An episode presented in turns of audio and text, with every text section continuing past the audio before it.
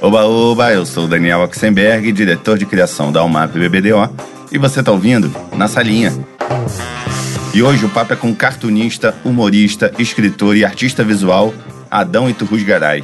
O Adão começou sua carreira profissional como diretor de arte em Porto Alegre, mas em poucos anos já tentava viver dos seus desenhos.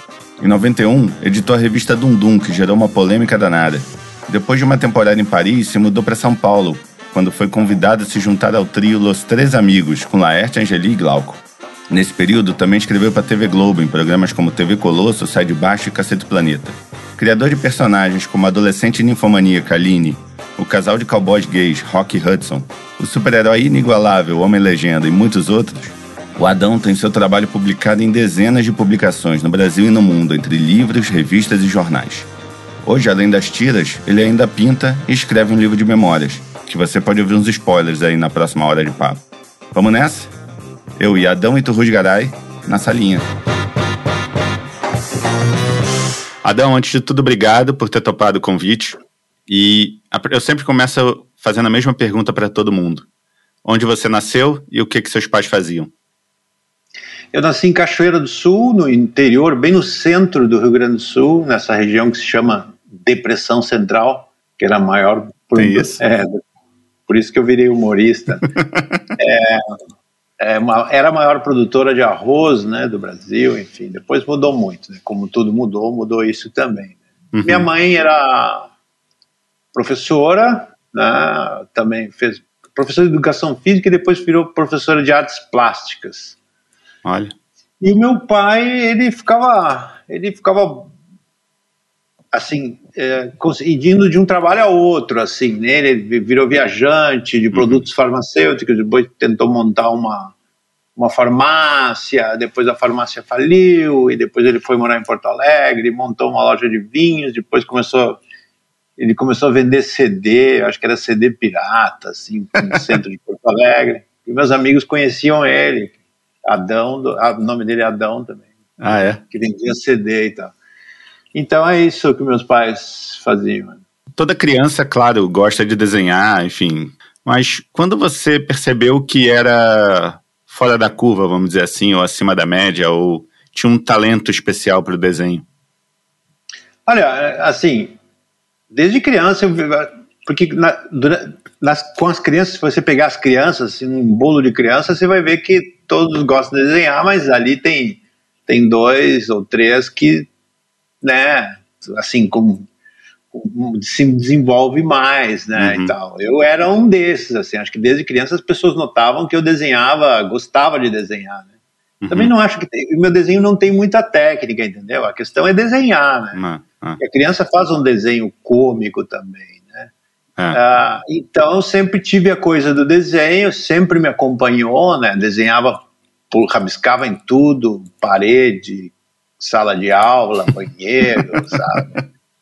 Calçada, interior do Rio Grande do Sul, enfim. Mas nunca achei naquela época que eu iria viver disso, mas já passava pela minha cabeça, é claro, porque meus pais, algum tio diziam, olha como tem talento, então, quem sabe vai virar desenhista e tal, né? Uhum. Mas assim, só aos, digamos, aos 13, 14, 15 anos que eu comecei a ler um pasquim, pegar umas coisas, a MED, tudo, e tentar descobrir como desenhava, que material usava, que tipo de caneta, essas coisas, né? Uhum. Mas mesmo assim, eu ainda não sabia, eu, eu assim, eu pensava, eu adoraria, eu adoraria trabalhar com isso, né? Mas eu sabia que o mercado era complicado, né? Tem uma história boa que eu vi ser contado de quando você desenhou concurso de quem desenhava o maior peru na calçada. É, é eu dei a volta na quadra. O meu primeiro. o meu primeiro sketchbook era as calçadas. Eu, é, esses pedaços de tijolo, esse, eu rabiscava as calçadas, né? Os vizinhos me odiavam. Eu ganhei o tal concurso é que eu era muito. Era um demônio, né? e a sua primeira tira foi publicada quando você tinha 17 anos, né? Isso. E mesmo assim você resolveu estudar publicidade, ao invés de mergulhar fundo nesse mundo da, da, das tiras, do cartoon, desde então. Claro, é, é. Eu acho que todo cartunista ele busca um, um, refúgio, digamos, de algo que seja mais estável, que possa te dar mais retorno financeiro, né? Uhum. Eu conheço vários uh, cartunistas que ou fizeram publicidade ou fizeram arquitetura, né? É uma coisa meio. É, é. Eu, eu fiz publicidade, virei publicitário, sou formado, trabalhei em Porto Alegre em algumas agências, mas eu nunca fui um bom publicitário. Eu era um diretor de arte medíocre, né? Onde que você trabalhou lá? Ah, trabalhei em agências pequenas, método propaganda, depois tinha uma outra chamada Feira Invest, mas eu fiz estágio na Scala, que era uma agência importante, ah, que tinha um cara como Retamoso, Newton Bento, aí eu conheci essa gente toda, era uma época muito bacana, assim, a, a parte do departamento de arte das agências era, era um, parecia um hospício, né? então eu gostava. Eu, eu queria ser um bom publicitário, eu queria triunfar na profissão, mas eu nunca consegui por um motivo ou outro, porque eu acho que cada um tem a sua, né? Os meus era na época do Pestap, não tinha computador, e além do mais eu tinha que ficar fazendo uns desenhos surrealistas, e meu desenho é péssimo. Então eu nunca consegui, foi um fracasso, né? Não consegui. Depois fui em São Paulo, tentei um, conseguir uns trabalhos, mas as pessoas abriam meu portfólio e começavam a conversar sobre filosofia, a vida, sua vida íntima, o caralho, porque eles vinham ali que é, era, era, enfim, eu tinha assim, digamos, falando, eu parecia, eu tinha muita criatividade na cabeça e falando, alguns professores até um professor uma vez estava contando um case de propaganda, começou a contar e eu, na hora, falei o desfecho do case e ele me olhou e disse. Uma semana depois ele me convidou para ir na agência dele, que era a MPM, em Porto Alegre, né, uma agência grande. É enorme. Mas o meu portfólio não acompanhava a minha cabeça, digamos assim, né? Entendi. Isso que eu tive, fiz uns portfólios também falsos, aquela coisa, né? Mas mesmo uhum. assim não, não deu certo. e nessa sua fase diretor de arte, os cartoons ficaram de lado ou você sempre se dedicou ali no, no paralelo? Sempre, na verdade sempre. E talvez isso pudesse ter sido uma das razões, porque ah, é, essa coisa de ter uma duas musas, digamos, você acaba confundido, uhum. né? É, é, é então, é, talvez por isso eu não me ou ou talvez por isso eu não me entregasse totalmente à propaganda, ou talvez eu não tivesse talento mesmo para isso, né? E o que que fez você assumir, tomar coragem e assumir que você era um cartunista e mergulhar de cabeça nisso? Porque eu não tive saída. É porque minha carreira de, de, de, de, publicitário, a agência fechou, não, não por causa de mim, né? eu não era tão ruim assim. Né? A agência fechou, e aí eu resolvi, bom, eu acho que a gente fechou, resolvi, não, vou viver, eu tinha 22 anos, né, 21, e eu, assim, famosas últimas palavras, né, vou viver só de quadrinhos.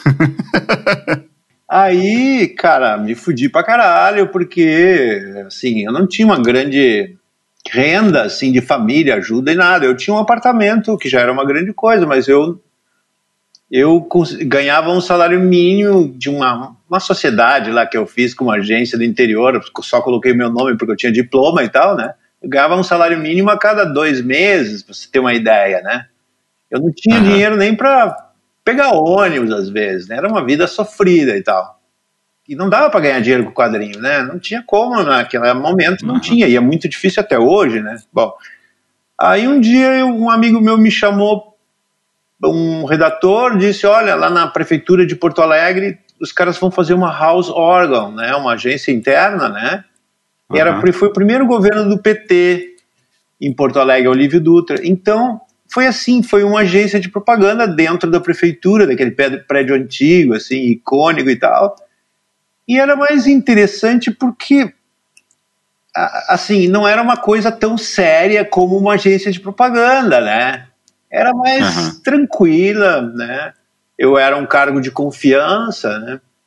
O salário era legal e isso aí me sustentou por dois, três anos. Até eu juntei dinheiro para viajar para Paris, onde eu tentei a vida lá, todas essas coisas e tal, né?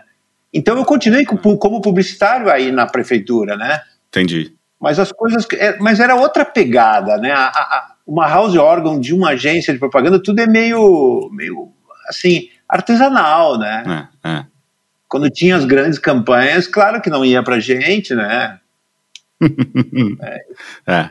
E te deu a estabilidade para você se poder se dedicar ao, ao cartoon mais é, ali eu tinha tempo, porque assim, a, a, a carga horária não era ah. como né, uma agência, que era uma, é uma carga horária maldita, né? não sei como é hoje, mas naquela época era, era tranquilo e era estável, né? Mas eu podia desenhar, claro, e nesse meio tempo eu continuei desenhando, sim. E como cartunista, o estilo próprio é até mais importante do que saber desenhar super bem, né? Quando que você achou o seu estilo, assim? Foi consciente ou foi uma coisa orgânica ali, natural?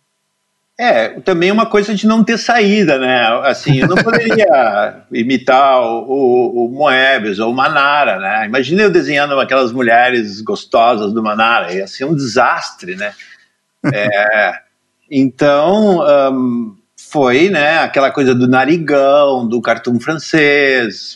Aí, eu, quando eu descobri o Volinsky, sabe? Uhum. Pior do que esses caras desenhavam bem. Eram os caras que desenhavam mal, mas na verdade desenhavam bem. Eu sou o cara que desenha mal, mas na verdade desenho mal também, né? eu tenho, é, eu tenho uma, uma, uma, deficiência aqui e ali, mas eu me resolvo bem, eu acho, hoje a coisa. Mas assim, a partir dos 15 anos de idade, sem ter nenhuma saída, eu já comecei a escolher o meu estilo, né? Já uhum. fui seguindo aquele caminho e depois ele deu umas voltas para cá e para lá, né? Entendeu? É, assim como acredito na sua carreira publicitária, você tem fases da sua carreira que você curte mais do que outra. Você sabe que aquela que você bombou mais, as outras que você estava claro. menos né, inspirado, digamos. Então, eu tenho. Hoje, assim, eu estou super satisfeito com o que eu faço, até porque eu abri muito, pinto também, escrevo, blá blá blá, né? Uh, mas, assim, sobre a ideia, assim, eu sempre acho, acho a, a, ideia eu acho mais importante do que o, a, o desenho, né? Claro, isso é uma desculpa para quem não sabe desenhar. o, a, assim, mas é que você sabe que, que um anúncio não precisa ter imagem e ele pode ser genial, né? Claro. Agora, não, pode ter a melhor imagem do mundo e não ser legal, né? Quer dizer, então a ideia é o principal. Obviamente claro. que, claro, quando junta as duas coisas, que nem banda de rock, né?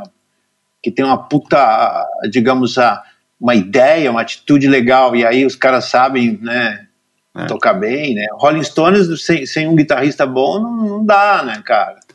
Agora, Ramon, é, Ramones, uh, você vê, bom, enfim, a ideia, né? É. É o, o esqueleto, a alma do negócio. Né? É, tem uma coisa de, de, casamento também, né? Do texto com, de, com um desenho, né? De, tipo, o, o tipo de texto que você cria também não casaria muito bem com um desenho mais perfeitinho do mundo, né? Parece que, não sei, parece que existe um, uma simbiose ali entre, entre o desenho e o texto que vem naturalmente, né? Que é o seu estilo. Claro, é. É, o, o é, para mim, é, eu já peguei uns roteiros assim de suspense, alguma coisa assim, mas não funciona muito, né? Uhum. Eu até poderia dar, eu tenho ideias de graphic novel, tudo, para trabalhar com outro tipo de, de coisa, mas eu tenho feito tanta coisa que não estou conseguindo assim botar tirar da gaveta alguns projetos, né? Mas eu tenho eu, eu conheço o David Mazzucchelli, o desenhista aquele que que é, renovou o Batman, fez umas coisas Sei. do caralho, tá, enfim. É, e eu encontrei ele em Nova York uma vez, a gente na época era amigo e tal. E ele me falou, ele dava aula de quadrinhos em Nova York, e ele usava meus quadrinhos na aula. Legal. Aí eu fiquei, fiz uma, fiz uma piada, assim, ó, não, assim que não se faz quadrinhos. Né? não, mas ele falou realmente isso, a coisa da diferença do desenho. Eu mostrava o teu desenho, Adão, sem texto nem nada, e as pessoas já sabiam que era um desenho cômico, né? É, é verdade, tem isso também. Se botar um balão muito cômico num, num desenho do Moebius, é estranho. É. Você pode criar uma coisa legal ali, mas é, né? Eu dando uma pesquisada ali na, na, na, sua história mais a fundo, eu vi que você criou em 87 o Rock Hudson, né? Um dos seus personagens mais famosos, o casal de cowboys gays. que inicialmente foi pensado para ser um casal de gaúchos gays, né? Como é que foi esse processo de criação? Você já trabalhava com, com tirinhas? Você criou eles de farra para você mesmo? Olha, fui em, em Porto Alegre, eu fui quando eu estava começando a minha carreira lá na época que eu estava duro de grana, aí eu virei editor assistente de uma revista em quadrinhos. Né? Imagina o salário bilionário que eu ganhava por isso. E eu lembro que eu comecei, fiz umas histórias em quadrinhos meio longas, eram meio sofríveis assim e tal. E depois eu pensei, não, acho que eu vou fazer um fazer personagem, o personagem funciona mais, né? As pessoas depois se identificam e tal. Aí, uh, com essa, toda essa minha iconoclastia e tal, blá blá blá, eu rebeldia, pensei, não, vou sacanear com um gaúcho, né? Essa coisa do gaúcho machão de bombacha e tal, uhum. né? Até porque é uma coisa que eu acho meio. Geralmente são gente.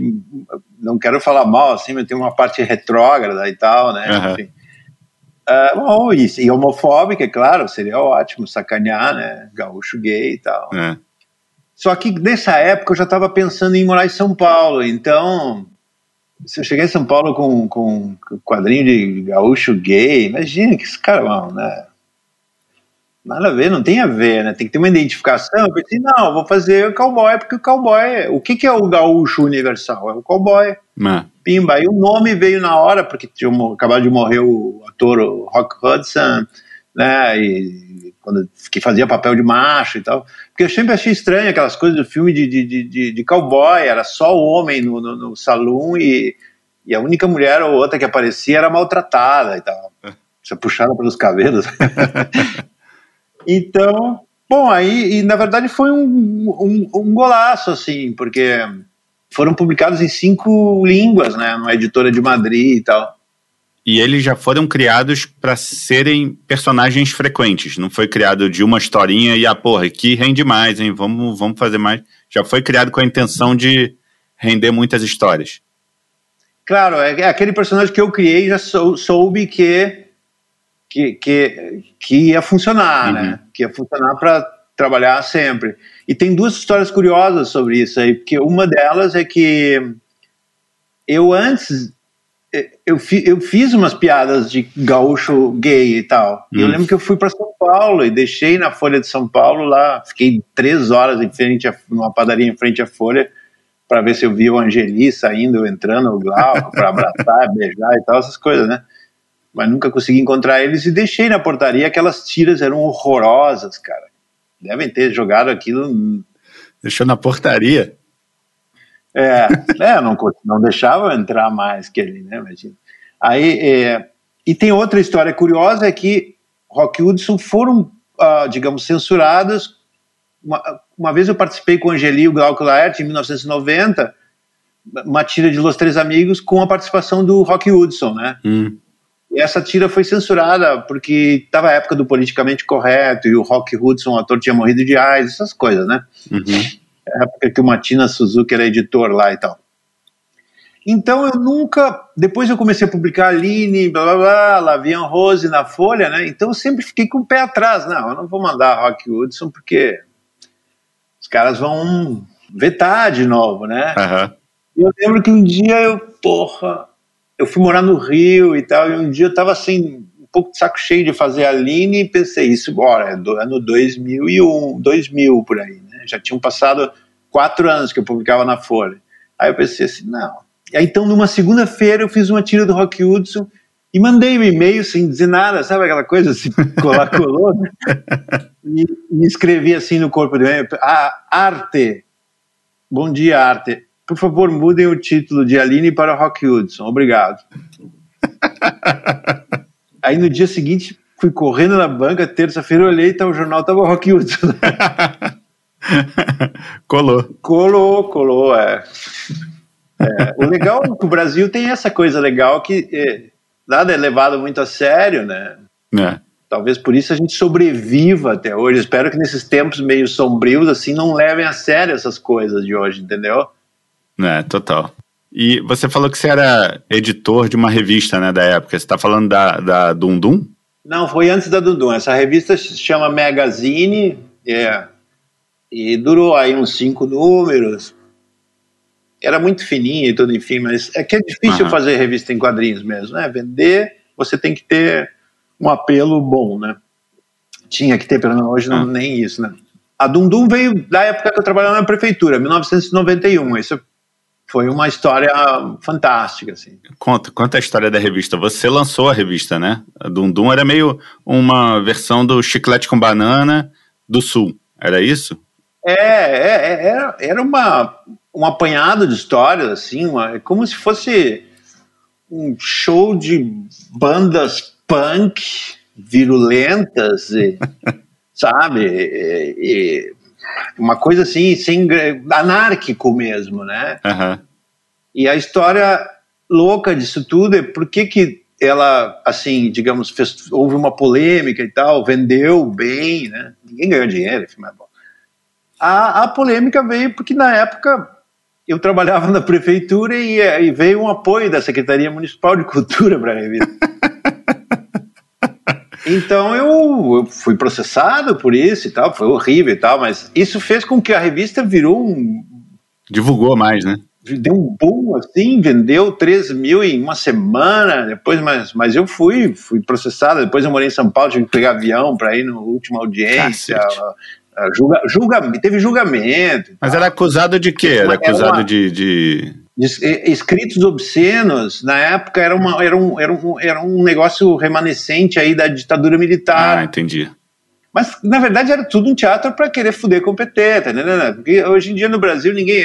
Quando tem alguma briga aí de justiça, a gente sabe que não é para ajudar a gente ou o Brasil, né? É porque alguém quer, quer puxar a brasa pro seu uhum. assado, né? Os caras queriam ferrar com o PT, então, aí, claro, o, o, prefeito de Olívio Dutra estava sendo processado junto com a gente, porque estava ali o brasão da prefeitura, e eu trabalhava lá, sabe?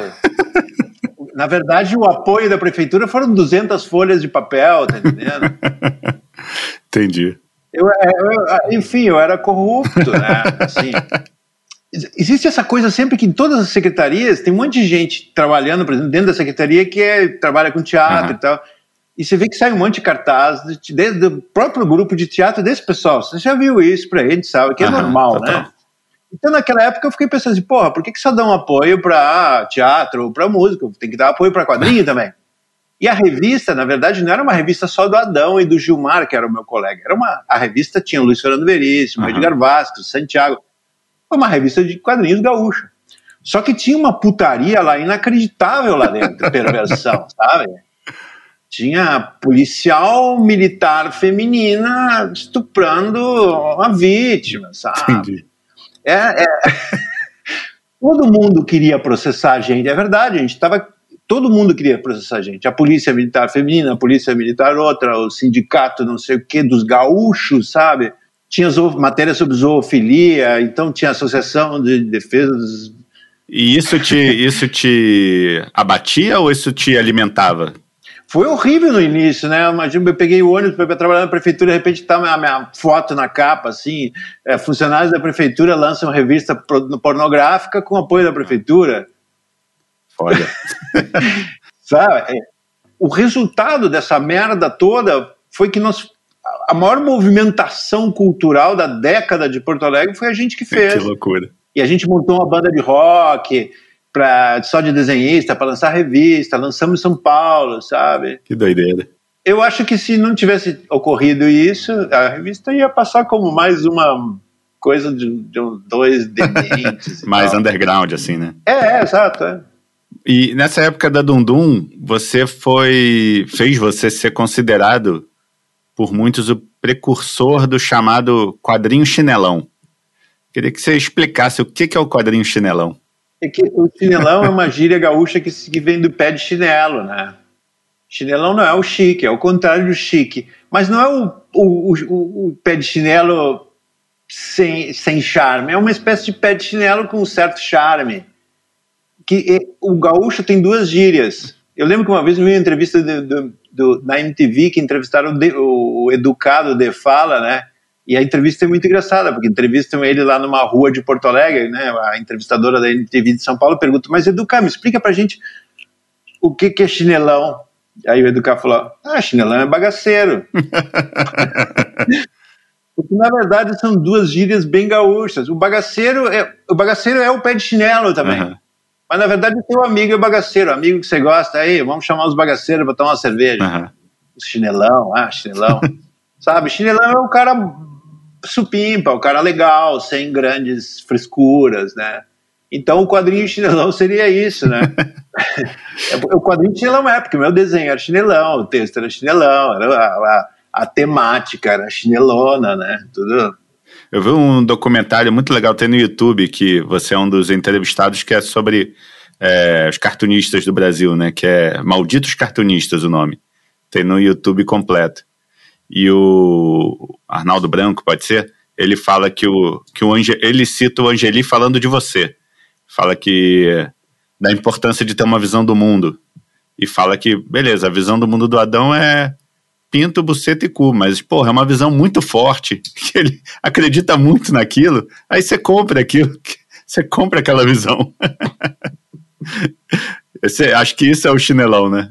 É, exato. É, esse é o exatamente, o quadrinho chinelão meu quadrinho não é um quadrinho uh, sério, com coisa intelectual, blá blá blá. Às vezes até escrevo umas coisas assim, né? Mas parece que não sou eu mesmo, né? Porque eu também não quero ficar só com essa, esse rótulo, assim, né? Enfim. Assim, chinelão é isso, chinelão é bagaceiro, e bagaceiro é chinelão.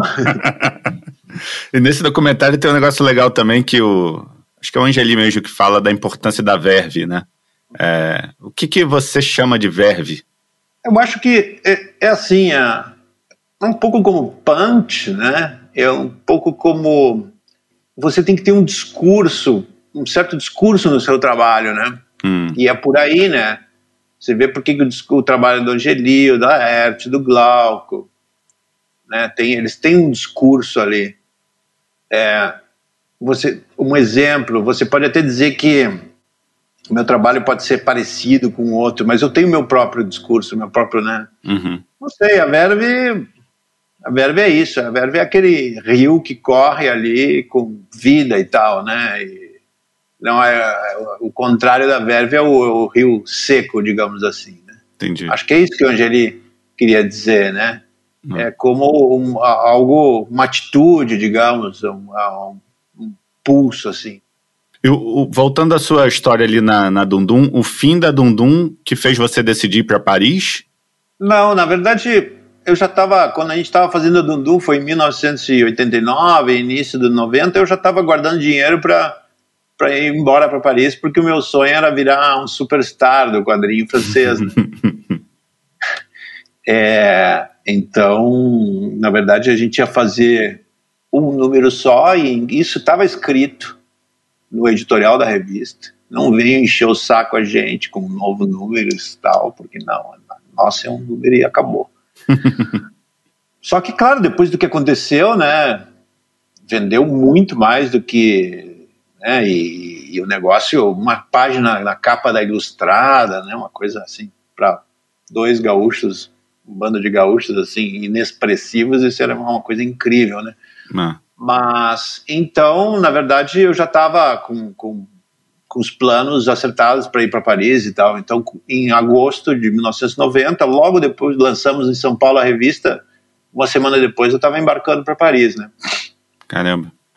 E qual foi a importância dessa viagem aí para sua carreira? Olha, uh, na verdade eu sempre tive o sonho, como todo o, o, o, o jovem chinelão gaúcho, né, de família sem grandes posses, é, eu sempre sonhava, ficava vendo meus colegas dizer, ah, na faculdade, ah, eu passei o fim de semana em Nova York, eu dava vontade de dar um soco na cara, os caras, porra, não tinha, sabe? Mal tinha dinheiro para ir para Santa Catarina de, de avião e tal, né? aí, de repente, eu estava em Paris, né? Isso aí, as coisas não deram muito certo lá, né? Mas vivi lá oito anos, estou escrevendo um livro sobre isso agora, que já estou ah, é. na revisão e tal. Né? Que legal. Memórias. E quase fiquei, porque eu consegui um trabalho de desenhista no final das contas, publiquei lá, né? Mas eu vi que as coisas também não eram tão fáceis lá. Uhum. Mas assim, como disse lá o Hemingway, né? Paris uh, sempre vai ficar, né? Aquilo nunca vou esquecer. Tanto que hoje, de 1990, quantos anos passaram? Né? 10, 20, 30 anos. Eu estou escrevendo um livro e lembro perfeitamente né, das coisas que aconteceram, detalhes, anotava muito também né, das coisas. E é assim, vamos fa falar de criatividade e tudo, eu acho que, assim, desenhar e talvez exercer a publicidade, criação, criar coisas e tal, não tem, não tem muito a ver com fazer e fazer e treino e treino e treino. Às vezes eu tenho, tenho que parar um pouco, né? Uhum. Tem que deixar a mente rodar e as coisas vão se processando sem você se dar conta, assim, de uma forma assim meio inconsciente. Uhum. Eu não desenhei tanto em Paris, mas eu acho que eu absorvi muita coisa lá. Entendi. Com as relações, falando outra língua, vendo outros costumes, outro tipo de arquitetura, outros tipo de rosto todas essas coisas. Então, na verdade, Paris tem uma importância para mim que eu nem sei medir, né?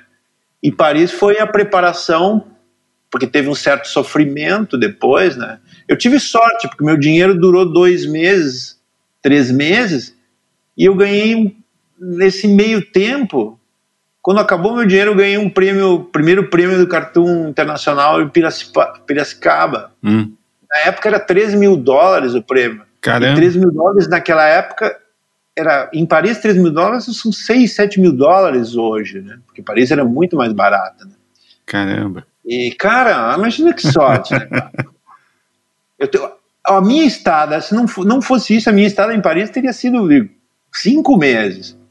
Porque depois eu me fudi pra caralho, ficar sem dinheiro, vem inverno duro, sem namorada, sabe? Porra, Aí todas aquelas coisas, frescura de Paris, telhadinho e todos, bistrô e tal, caralho, né, meu?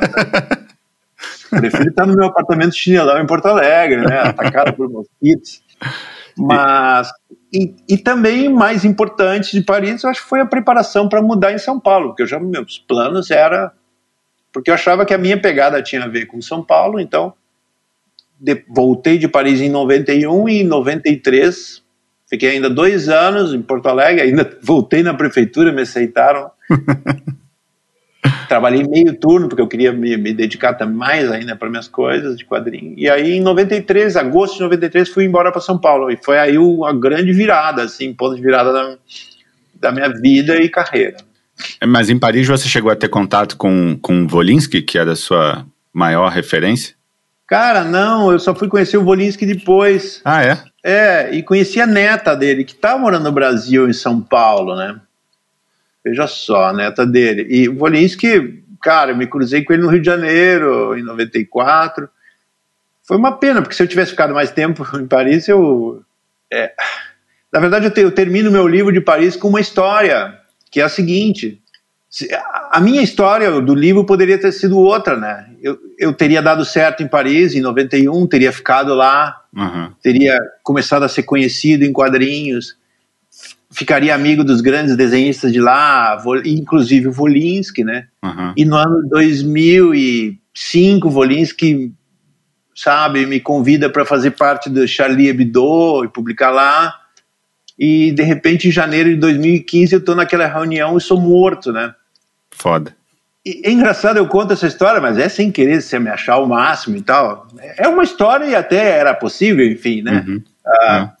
E tem uma amiga francesa que me escreveu antes de eu. Eu não contei nunca para isso para ela, mas ela me escreveu essa mesma história, sabe, Adão? Fico feliz se não tivesse dado certo aqui em Paris, porque talvez você estivesse publicando no Charlie Hebdo e, e hoje eu estaria chorando por você. E e o louco é que, na verdade, eu fui convidado depois do, do massacre, do atentado, a publicar lá. Eu ah, fiquei é? até com medo. É, eu tenho uma amiga escritora francesa, Marie Dariussec, é uma grande escritora lá, e ela falou: oh, você quer publicar na Charlie? E eu fiquei com medo, cara, veja só, porque tá, o negócio tava foda. Ah.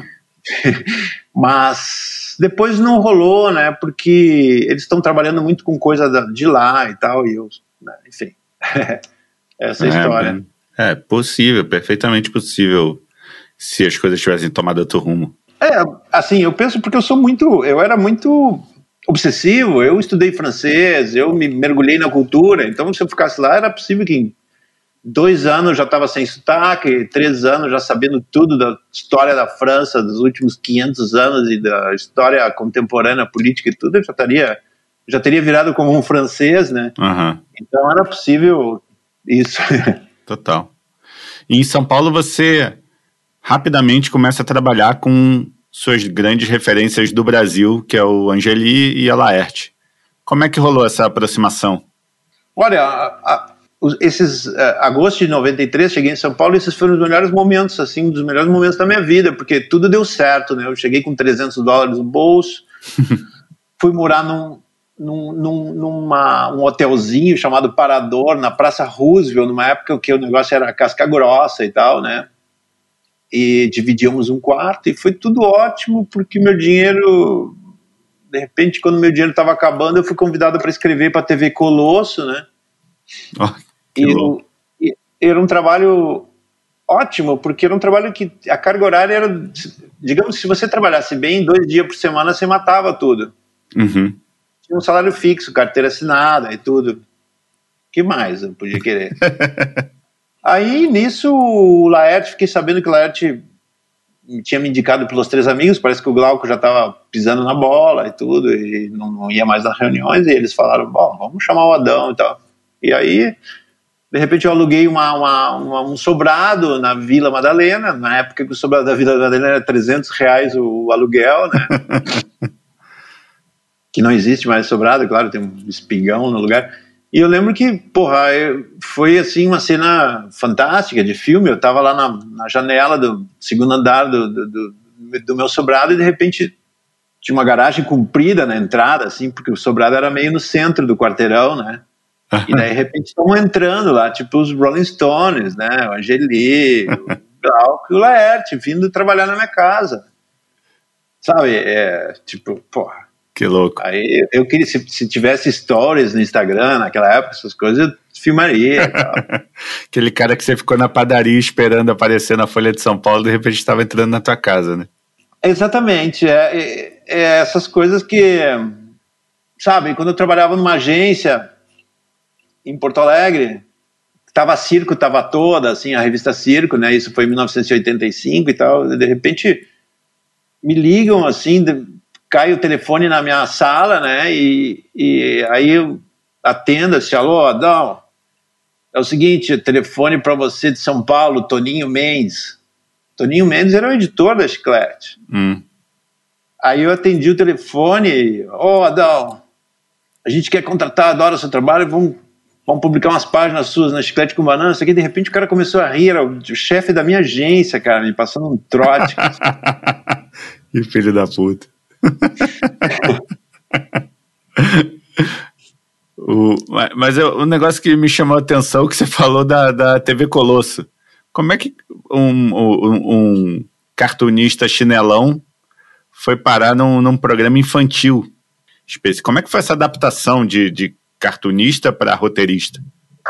É, é sketch, né? Na verdade, eu sofri muito para começar, porque eu nunca tinha máquina é. de escrever, toda aquela época, essas coisas. Mas eu, pelo menos eu tinha feito um curso de datilografia, para isso serviu. Mas eu demorei uma semana para fazer um sketch de uma aula e meia, para você ter uma ideia. De, né? É outro mundo, né? É. Mas, cara, é que TV Colosso, o grande lance da TV Colosso é que, assim, tava conversando esses dias com. A gente não fazia programa para criança. a gente escrevia umas maluquices e tal. Claro, assim, a grosso modo dizendo, né? Era uma maluquice aquilo, né? É, é, então, tava ali. Eu lembro quando eu, eu, morava em Porto Alegre ainda, em 92, e de repente eu vi passar os créditos do TV Colosso iniciais e tava lá, redatores. Angeli, Laerte, Glauco, Fernando Gonçalves. Caralho, que isso? Porra, eu poderia escrever para esse troço, cara. Né? e de repente eu tava lá, né? E e foi, fiquei anos lá até acabar o programa. Tá, tá, tá rolando um papo aí de, de voltar aí e tal, né? Ah, é? Que legal. Mas, cara, então, na verdade, a gente não escrevia muito para criança, né? Era uma coisas, claro, funcionava para criança e tal. É, mas não era aquela coisa para criança de tipo de. Porque na época era Xuxa, essas coisas. É. Era uma, coisa para criança era uma outra pegada, né? A nossa pegada era meio um pouco psicopata, assim, então uns Paulo, Paulo Paulada, uns personagens malucos. Tinha o Luiz G também, o Luiz G era maravilhoso. As reuniões eram maravilhosas toda semana. Então foram, foram bons, bons momentos. Depois eu meio que comecei a pisar na bola um pouco, já estava cansado, o programa já estava, né, E aí acabou e veio a Angélica, e eu meio que não, não quis, né? Uhum. Tinha que estudar umas coisas sobre cristais, elementos, essas coisas lá, e eu nunca levei muito a sério, mas naquela época a Globo tinha muita grana, então eu fiquei um ano recebendo sem trabalhar, isso era maravilhoso. Porra! E eu fiquei puto quando me demitiram, porque e, e eu só fiquei sabendo que me demitiram quando fui tentar tirar meu dinheiro no caixa, que não tinha mais. Mas você chegou a escrever para o Sai de Baixo também, Cacete Planeta, não chegou? Claro. Sim, mas foi bem sofrido, porque eu não sou um roteirista, não me considero um roteirista. Você sabe, ser roteirista, você sabe como é que é, né? Tem que ter uma, ler a Bíblia, tem que, né? Tem que se dedicar a isso, sabe? É, é, eu trabalhei com o Angeli, o Glauco e o Laerte, e era sempre sofrido, assim. Eu era bom nas tiradas de ideias, sabe? Então, é, vamos fazer um programa, então um sai de baixo, eu que dei a ideia de fazer dia do lobisomem, era uma coisa de dia das Halloween, sabe? Uhum. Então a ideia veio a ideia de um lobisomem, aí já veio a minha ideia de, de um lobisomem, na verdade, ser um vizinho que mora lá de baixo, que tá comendo a mulher de cima e ela tem um fetiche por homem vestido de lobo, sabe? Entendi. Essa coisa eu sou bom, mas é, para pegar essa coisa bruta assim e tacar no papel, você sabe que, né, tem que. Lógico. Tem todo um. Assim, depois eu trabalhei com o Cláudio Paiva. Cláudio Paiva foi um grande, grande escola, assim, da TV, né? Lá com. Trabalhei um pouco de sair de baixo com ele e com o Tom Cavalcante, né? Uhum. Mas, assim, roteiro desses, roteiro ó, de verdade mesmo, assim, nunca, não me considero um roteirista, né? Acho que poderia ser, mas eu teria que me dedicar a isso, né? Entendi. E, bom, 93, como você falou, foi um ano mágico ali na tua vida. Você veio para São Paulo, conheceu seus ídolos, começou a trabalhar com seus ídolos, entrou na Globo para escrever a TV Colosso e criou a sua personagem mais famosa, né? A Aline também nasceu por aí nessa época.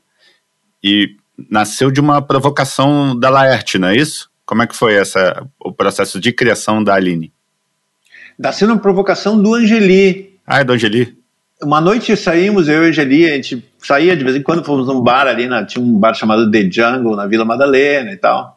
Ficamos lá, tal, blá, blá, cerveja, tudo, tudo. E ele me colocou na parede e falou, porra, Radão, eu, eu, naquela época na Folha eu só publicava, tinha uma participação uma vez por semana nos Três Amigos, né? Uhum. E eu queria algo mais, queria uma tira, por exemplo, né? Mas estava esperando espaço. Uhum. E, e aí o Angeli meio que me colocou na parede, porra, por que você não cria um personagem? Putz, aquilo foi horrível ouvir aquilo porque eu realmente não estava criando o personagem. Que personagem eu vou criar? Eu tava com bloqueio, assim, né? Uhum. E eu lembro que aquela noite eu quase não dormi, uma ressaca no dia seguinte, do nada veio uma ideia, uma ideia banal, né? Um triângulo amoroso. Uhum. É que, na verdade, eu sempre ficava pensando na ideia genial para personagem. Não, banal. Triângulo amoroso, legal. Casal já dá piada, então o triângulo amoroso dá mais ainda. Dois, duas mulheres e um homem não tem muita graça porque esse é um fetiche clássico, né? Uhum. Agora, uma mulher e dois homens, putz, mais legal ainda, porque tem a coisa da homossexualidade aí entre os caras, né? Então uhum. veio assim. E na verdade a Aline não era para ser a personagem principal. Ah, não? A, Tira tinha um, um, título diferente naquela época, que chamava Big Bang Bang, que era o título de uma revista que eu fazia para circo, que durou aí cinco números, né? Hum. Então, para você ver como os personagens acabam tendo vida própria, né? Uhum. A Aline, sem que eu conscientemente pensasse nisso, ela começou a ganhar força na tira. Uhum. Troquei o título para Aline, né? Entendi. E aí sim, e, e virou um personagem naquela época, acho que depois que o Angeli tinha parado de fazer personagem, foram os personagens mais, assim, digamos, marcantes, assim, naquela época ali, final dos anos 90, né? 98, 97, 2000 e tal. Funcionou bem, né? E a Aline, ela virou. A Aline e o próprio Rock Hudson também viraram um desenho animado. É, a Aline ainda virou minissérie da Globo, né? Claro. Como é que você lida em entregar seus, seus filhos, suas criações para outras pessoas tocarem. Eu fico, eu, eu sei o Bill Watterson lá do Calvin, ele é super protetor de tudo que ele faz, não libera para nada. Como é que é a sua relação? Você deixa fazer? Você só pede para ver? Ou você quer se envolver em tudo? Como é que é a sua postura com as suas criações? Olha, é, caso do Bill Watterson, acho que ele ganhou grana bastante com aquilo lá, então, né, se sustenta também, né? Ele uhum. pode se dar o luxo, mas ele é um dos poucos que, que tem essa postura, né? É, que é. o resto topa, né? É, é, eu, na verdade, a experiência com a Globo foi complicada porque era, era assim, eles compram os direitos, e não, tu não pode querer. No início eu queria, uh, enfim, queria fazer algumas... Uh, exigências, blá, blá, blá, blá, mas eu quase não assinei o contrato, na verdade. Na época eu morava no sul da Argentina, na Patagônia, e quase assim, tem uma história engraçada que eu, eu, eu mandei por fax, eles já estava toda a produção em São Paulo pronta para gravar, e eu mandei o, o pessoal me pediu desesperadamente contrato, que não podiam começar a gravar sem, né, minha assinatura. E eu mandei por fax o contrato, e de, um minuto depois de, mandar o fax, o contrato todo, né, eu me arrependi, liguei para minha advogada perguntando se tinha problema. Foda-se, mandato da merda. Ela disse que não, porque o, o, fax já valia, né? Como já tinha uma validade legal, digamos, né? Uhum. Depois eu relaxei, porque na verdade, cara, quando você vende personagem, aí passa a ser a, a produção dos caras aí, né? Não é. Não é. Ah alguns pontos eu faria diferente a série, mas em alguns pontos eu achei bem legal. E achei legal a Globo trabalhar com essa temática, né? De um, é. Tem muita gente que fala mal, que é uma merda, não sei o que, não, mas não acho, não. Sabe? Acho que adorei a coisa dos personagens, os atores, sabe? Uhum. Claro que algumas coisas teria feito diferente, foi uma pena que foi depois parou, porque o horário era meio ruim e parece que houve uma certa, assim, digamos, um problema lá de, de, de, pudor lá, de alguma parte mais conservadora da Globo, né? Essa coisa de dois homens e uma mina pegou meio estranho em algum momento e, e aí não fizeram uma segunda temporada. Entendi. Agora, existem já projetos que não saíram por questão de detalhe com outras produtoras menores de fazer uma série da Line, né? Então pode ser que em algum momento isso saia e, e aí, nesse caso, eu até participaria como roteirista, teria, né, mais, uh, digamos... Mais autoral, né? Claro, mas de resto, uh, eu, eu faço produtos com alguns personagens meus e tudo, né? Tem o Otto Desenhos Animados, que fez os desenhos animados com o meu personagem, mas eu sou amigo do Otto, a gente trabalha junto também. Uhum. Eu tenho até uh, autonomia e tal. Ah, são muito legais os desenhos. É. E você desenha as tirinhas há muitos anos, né? Só na Folha desde 96.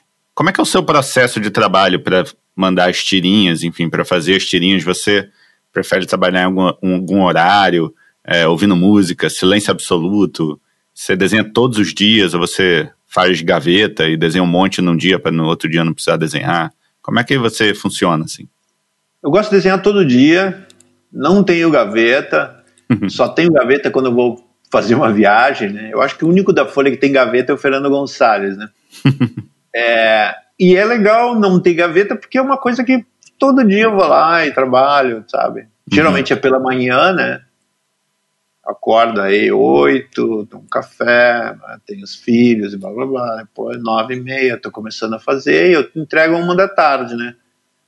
O legal é ter a ideia já pronta no dia anterior, porque daí para executar é mais fácil, né? Ah, então entendi. acorda, fico lendo as notícias, às vezes se tira uma ideia, às vezes uma manchete idiota, daí sai uma ideia, alguma coisa curiosa na internet, alguma coisa no livro.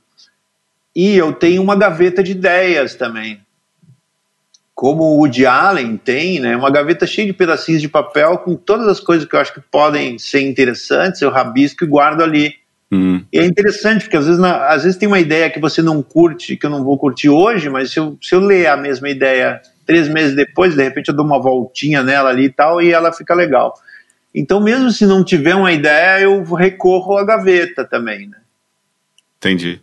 E trabalho hoje com a mão, tem um papel para aquarela, tem um moldezinho que eu vou ali, faço o um moldezinho com o tamanho da tira e às vezes passo o lápis de esbocinho, às vezes não. Trabalho com pena, nanquim, caneta de nanquim, às vezes. E depois passo uma aquarela, escaneio, dou uns retoques no Photoshop e mando. As tirinhas de jornal devem funcionar como uma vitrine, né, para você para chegar num ampliar o seu público, né? Quem não conhece o seu trabalho. E para quem conhece, claro, continuar acompanhando. Você tem alguém para quem você mostra as tiras antes de mandar para os jornais, sua mulher, alguém que você confia, ou algum amigo, colega, para ver se a ideia tá clara ou se a piada tá funcionando, ou vai no feeling? É, às vezes não mando, mas as, como eu tenho às vezes algum grupo de WhatsApp, de uns bagaceiros aí e tal, geralmente, geralmente mando e eles dão umas ideias, ou quando não tá algo, né, às vezes dão até uma melhorada, ou às vezes só elogio, enfim. Mas uh, geralmente não, não, não, sabe? Agora, quando eu tenho dúvidas sobre uma piada, eu pergunto sempre. Uhum eu tenho uns amigos aí, o Zé da Silva, o Fido, Nest, tudo, eu mando, Fido, funciona isso? Aí, aí se dá ok, acho que não, tá meio estranho. Eu já fiz umas coisas meio, sei lá, eu coloquei, fiz um trocadilho com Rita Lee, eu faço, tô fazendo uns trocadilhos com celebridades, né? É. Eu fiz a Rita Lee e Rita Lee fazendo o sinal de, de da banana, assim, fuck you, né? e depois em Rita ali, que é a Rita ali na, na, na, cruz, assim, sabe, crucificada. Então me disseram, porra, cara, esse negócio da. Eu fiquei meio pé atrás, e aí resolvi aquele, usar aquele personagem, o Henri Cristo, que é uma figura zoada e tal. aí ficou legal também, né? Então, na verdade, quando eu tenho dúvidas sobre algo, eu, eu pergunto, né? Entendi. E a tirinha de jornal também permitiu para você criar várias séries, né? Às vezes nem é o personagem, mas séries até meio autobiográficas, né? O, o Minha Vida Ridícula, o Lavie Rose também, o Anos de Análise, que eu acho demais também. E personagens, como Homem-Legenda, o Vendedor de Resposta, um monte de gente, um monte de, de personagem engraçado pra caramba. Qual foi aquele mais prazeroso de fazer e qual foi aquele que você achou que ia dar certo e, putz, não deu tão certo quanto você imaginava? Uh, prazerosos, posso dizer, Aline, Rock Hudson, Homem-Legenda, né? Homem-Legenda eu acho... Gosto muito de fazer. A Aline eu faço até hoje de vez em quando, né? Mas não com aquela frequência anterior. Uhum. Depois tem uns outros personagens que eu deixei de fazer, não porque eu não gostasse, porque simplesmente não, não busquei mais. Tem troncho, tem um chato de galochas que é legal e tal. Uh, mas tem aqueles, porra, já aconteceu, de ah, hoje de acordar super empolgado e ah, hoje eu vou fazer aquele personagem, aquela série. E é foda, né? Imagina eu criar uma série de tira de continuação. Você não sabe na folha, não pode botar uma tira primeiro, é que nem botar uma primeiro episódio de Stranger Things no dia seguinte você dizer pro, pro telespectador, oh, desculpa aí, mas não, não não curti muito isso, não vou continuar, sabe? Mas já, já aconteceu de eu abortar alguma coisa assim, sabe? Porque não, né? É, fiz uma vez que um cara, sei lá, era uma, uma paródia lá do, do, do, Metamorfose, o cara acorda e se transformou em um cactus, né? Uhum. Isso deu uma série legalzinha, né? E tal. É, mas às vezes acontece daquele que tu acha que é super legal e depois no segundo tiro tu já acha uma merda e aí você tem que inventar alguma coisa para para acabar, mas eu não lembro o nome assim para te uhum. dizer, porque na verdade os personagens que eu mais que eu fiz, eles funcionaram naquele tempo ali, né? Tinha o Timóteo, o tímido, que era um cara na tira que nunca aparecia, né? Aliás, seria um bom até fazer uma tira desse. E, o, e qual foi a tira mais polêmica que você já fez? Teve algumas, mas teve uma que, é que na época, lá no final dos anos 90, início de 2000, era muito mais liberado, né? Uhum. O esquema. Não tinha as redes, não tinha essa coisa de cancelamento e tal.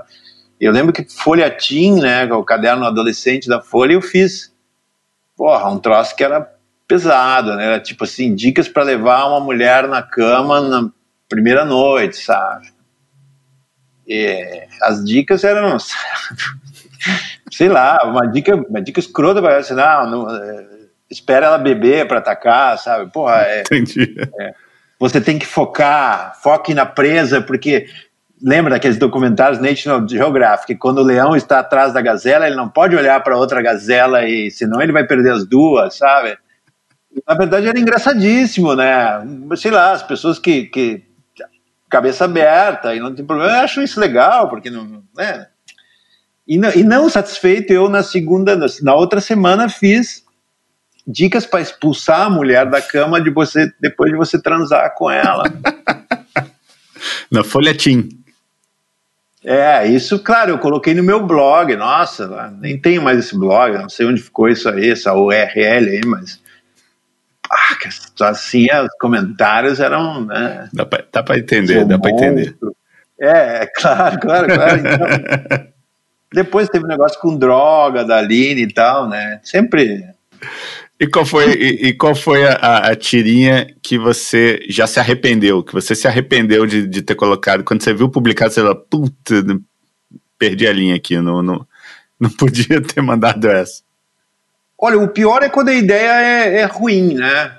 Ela pode uhum. ser pedreira, mas teve uma, uma vez que eu fiz o Jesus Cristo na cruz, foi na época da assédio sexual, as coisas, e um romano pergunta para outro o que, que ele fez. Ah, foi assédio sexual, e é uma piada que publiquei e depois um pouco me arrependi, né? Porque ela não uhum. tinha muito. Porque eu fiz outra pior de Jesus Cristo, que é. Essa é foda, que Jesus Cristo ressuscita, ele tem aquele buraco nas mãos, aqui o furo dos pregos, né? E ele está caminhando no deserto e vê uma, uma gostosa lá, uma árabe, e, e ele se masturba que o pau atravessa um buraco esse. Essa eu publiquei no Facebook, tudo. É, é maravilhosa essa, eu acho do caralho. Mas os caras não curtem muito, né? os caras, os caras, quando você diz é padre. mas é que é, essa eu, sabe, ó, a gente pode ser ó, cristão, não, tudo, mas é a ideia é boa, né? A ideia, né? Do, ok. A da, a, aquela da cruz ficou meio estranha. Eu tenho outra do Jesus Cristo na cruz e um romano tirando um selfie com Jesus Cristo, assim, na frente dele, é legal, uhum. entendeu? Uhum. Então não me arrependeria muito por uma piada dessas, né? Uhum. O problema é me arrependo por piada ruim, né? E o, e o bom, eu sigo você no, no Twitter e vejo trabalhos bem diferentes, né, da, das tirinhas, até esse que você comentou do, dos, das celebridades, enfim, da Tim Burton, que vira Tim Tim Burton, que vira uhum. Rin Tim Tim Burton e aqueles personagens desconstruídos também, o Pernalonga, todo, todo quebrado, todo com a perna no lugar do, da orelha, enfim. É, e aí o nome também é todo desconstruído. É, você encara as redes sociais como esse espaço para testar outras coisas nada a ver com as tirinhas? Ou... Como eu moro na Argentina, então é uma forma também de estar mais próximo do meu público, né? Uhum. Agora, eu uso muito porque eu, é, eu tenho uma loja que vendo produtos e tal, né? Eu faço livro e tal, então as redes servem para divulgar bastante isso, né? E, e, eu brindo aos caras que me seguem com, com essas coisas, que algumas, né? Uma parte das que eu produzo muito, né? Uhum. E, e sim, funciona como teste. Você viu, você deve ter circulado ali pelo meu Twitter, o Facebook, o Instagram, sei lá você vai ver que tem pinturas, por exemplo. Então, há cinco anos atrás, eu comecei a pintar umas coisas diferentes e, e publiquei né, aí nas redes e elas funcionaram como uma espécie de teste, né?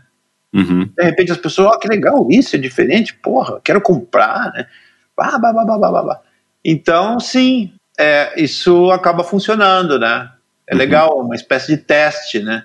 É. E está sendo bem interessante trabalhar com coisas que não parecem muito com o meu quadrinho tradicional, que é esse que a gente estava falando até agora, né? É. Isso começou há uns cinco anos, que veio a pintura, veio os desconstruídos, vem, tem várias séries aí no meio desse caminho, e com a coisa de escrever também, né? Que eu estou escrevendo minhas memórias e já terminei, estou na parte de revisão, tudo, 250 páginas das memórias de Paris, e que provavelmente em um par de meses aí já vou lançar, né? Então toda, é todo um pacote de trabalho, assim. Então hoje eu não me considero só um cartunista, digamos. Nunca gostei da palavra artista, mas acho que pode ser por aí, né? Ou criativo, sei lá. Eu trabalho, uhum. pinto, faço quadrinho, humor, escrevo. E como que você lida, falando de redes sociais, como é que você lida com, com as críticas, com, com com a patrulha das redes sociais, já que você lida com temas tão é, polêmicos, vamos dizer assim. Como é que você lida com essa, com as críticas, com cancelamento, essas coisas que não são incomuns, né, hoje em dia nas redes sociais? Olha, você vai criando calo, né? No início eu reagia, eu sou um cara meio explosivo, eu não, entendia direito. Eu lá no, abri a conta do Twitter e de repente eu escrevia umas frases idiotas lá, uns trocadilhos, não sei o que, e de repente um cara chegou e disse assim: Porra, Dão, eu já achava seu trabalho uma merda e o seu Twitter é só confirmação disso. Aí de repente, porra, nem conheço esse cara, nunca vi a cara, de repente. Então eu reagi mal, né? Entendi. Matei ele, não, obrigado. de certa forma, sim, né? Bloquear e tal. É uma forma de matar digitalmente alguém. Então você vai aprendendo com isso, que as redes, você viu lá Transporte em dois, né? O cara fala das redes sociais, é uma coisa que as pessoas entram para poder xingar alguém que não que não conhece, né? Então você vai aprendendo, mas é difícil às vezes você aguentar, né? Teve, é, principalmente quando faço algo político, né? Então, uma época estava meio tóxico, assim, resolvi dar um tempo e entrava assim duas vezes por dia e uma das minhas, eu ficava assim, ó, não vou ler comentários, né? Uhum. Então o melhor é não responder, né? Porque na verdade mas você aprende, eu aprendi, me, me arrependo, já deixei de amizade, já bloqueei gente, que eu me arrependo, entendeu? Entendi. Mas é porque você não sabe, você não entende o que é isso, né, cara? É porque tem uns caras que são foda, né? Que você vai aguentando, mas eu vejo ali o cara, pô. O cara vai lá e fala uma merda de novo, e você vê, eu já vi esse nome, é o mesmo cara. Ou seja, são aqueles caras que só entram ali pra, pra falar mal, né? Uhum. Eu, uma vez eu discuti com um amigo meu assim. É, vem cá, cara, tudo bem, eu não quero que você fale bem de tudo que eu faço, não é essa a questão, mas você só entra aqui pra, pra discordar, cara, fala, quero que você fale bem, pelo menos uma vez por ano de um desenho meu, nariz do personagem e tal, mas porra. e o que que, o que que você quer fazer que ainda não fez? Pois é, eu, tô fazendo agora o livro, né? Um livro de, com letrinhas, né? Diferente dos meus livros, né? é. E esse livro, ele é, ele eu, eu sou um cara arrojado, digamos, né? Penso alto, digamos. Eu já tenho uma tradutora francesa que traduziu o Rock Hudson, e ela, ela curtiu o projeto de traduzir o meu livro de Paris pro francês. Legal. Não sei como vai terminar isso. O bom é que hoje em dia tem plataformas na Europa que você pode oferecer o livro em papel on demand, né? Uhum. Então achei demais. De repente tem uns malucos lá, uma centena de, de, de franceses que acham interessante ver a visão de um, um latino-americano que tentou a vida em Paris no, no início dos anos 90, né? Então eu estou muito empolgado com isso, né? Legal. É, quando, quando lança? Tem data já? Não. Ainda não, eu devo terminar em.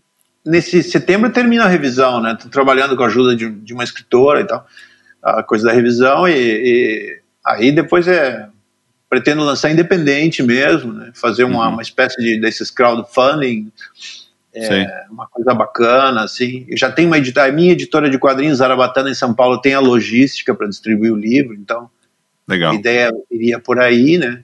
E na França eu não sei nada, né? Vai que algum editor ache interessante, entendeu? Ou não, né? Mas o livro vai estar tá lá. Pronto, né? Quando Legal. eu for para lá, quando for viajar, eu armo um lançamento lá. Tem uma livraria portuguesa, é, francesa lá, que eu já lancei um Rock Hudson lá. E dá para lançar lá em português, inclusive. Né? São franceses que curtem aprender português e ler e tal. Oh, então, legal. esse é o que eu, eu não fiz. É, um monte de coisa que eu não fiz, gostaria de fazer, mas uh, também falta, né? Eu, eu, preciso dar um passo de cada vez, né? Uhum. Porque senão a minha cabeça é muito zoada, pensar em 13 mil projetos ao mesmo tempo, então é, é tem que ó, terminar o livro, revisando o livro em português, fazer acontecer o livro né, em português, é, fazer a tradução em francês, botar lá o livro, né? Aí depois para pensar isso. E agora, claro, na parte minha de artista plástico e tal, eu tenho uma, uma curadora em São Paulo, Mirtes Marins, que acredita muito no meu trabalho, já me, me encaixou em uma exposição em São Paulo no final do, né, então, ah, de repente, legal. a brincadeira se transforma em algo sério, né? É. Se transforma em. É, Então eu já estou fazendo essas coisas. Na verdade, já faz cinco anos que eu comecei a fazer essas coisas que eu nunca fiz, né? e o que que te fez tomar, tomar ter essa vontade de fazer essa sair do mundo da, das tirinhas, dos, dos, do cartoon e ir para esse mundo mais da arte, do, da literatura? Curiosidade mesmo, cara. É. Nada mais que isso, na verdade. Curiosidade de fazer algo diferente. E isso tudo soma no meu trabalho, na verdade, porque são atividades. Não é que estou fazendo quadrinho e resolvo ser mergulhador, né? Estou fazendo quadrinho e, e, vou pintar. Então, coisas que.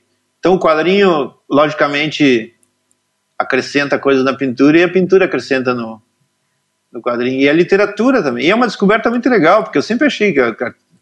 Sabe, eu sempre fui quadrinista raiz, eu sempre achei que qualquer outra coisa era, era chato de fazer, sabe? Uhum. Pintar quadro, putz, ah, quadro abstrato, nossa, que que picaretagem, sabe? é, inclusive eu dei uma entrevista falando, engraçado, anos antes de eu começar, eu falei, ah, eu vou virar artista, porque eu vou desenhar qualquer merda e enganar as pessoas, sabe? Espero que nunca encontrem isso. Mas uh, foi uma coisa muito irônica, e de repente uma vez o Marcelo Cipes me falou, desenha algo uh, abstrato, né? e eu, porra, abstrato, né? e é legal, Uhum. Não sabia. Só que é difícil, é um desafio, porque é uma coisa o quadrinho já tem a mãe ali do que, né? É uma piada, tem, tem que ter tem uma função, digamos. A arte não ah. tem uma função, né? Ah. E a escrita também, eu nunca demorei uma década para ter coragem de escrever e eu nunca imaginei que uma, uma, um amontoado de letrinhas fosse algo agradável de produzir, sabe? Mas na verdade tudo é meio parecido, né? Não. Para terminar, se você voltasse no tempo lá em Cachoeira do Sul, encontrasse o pequeno Adão lá, desenhando pintos na rua, que conselho você daria para ele? Cara, eu diria que vai ser duro, amigo. Porque depois você vê que as coisas demoram muito mais tempo do que você gostaria, né? Eu vejo hoje pessoas, às vezes de 20 anos, me pensando, pedindo conselho. Porra, cara, eu demorei. E olha, eu fui trabalhar na Folha, eu comecei a viver só de quadrinhos depois dos 30 e pouco, sabe? Uhum. É muito tempo de sofrimento, porta na cara, e choradeira, e, e ficar botar um disco deprimente do Diz Americano e ficar na janela fumando cigarro chorando, essas coisas românticas. acho, que eu, acho que eu diria isso. Na, na é, é, é, vai ser difícil. Uhum. Acho que se eu soubesse que, que, o quão difícil seria, eu não tentaria, né? É, então talvez fosse melhor não dizer nada. Melhor não dizer nada. Vai fundo, é moleza, tu vai estar super bem rápido. Boa. Obrigado, Adão. Sensacional. Foi muito legal, cara. Bom, obrigado você e até mais, cara. Até a próxima, então. Fim de papo. Meu muito obrigado ao Adão, a todo o pessoal da Pante Áudio, como sempre. O Carol aqui em casa, sempre controlando os gremlins. E se você curtiu, compartilhe com os amigos, avalie, siga no seu player favorito. E se não curtiu, reclama com seu analista. Valeu, até o próximo. Tagzinho.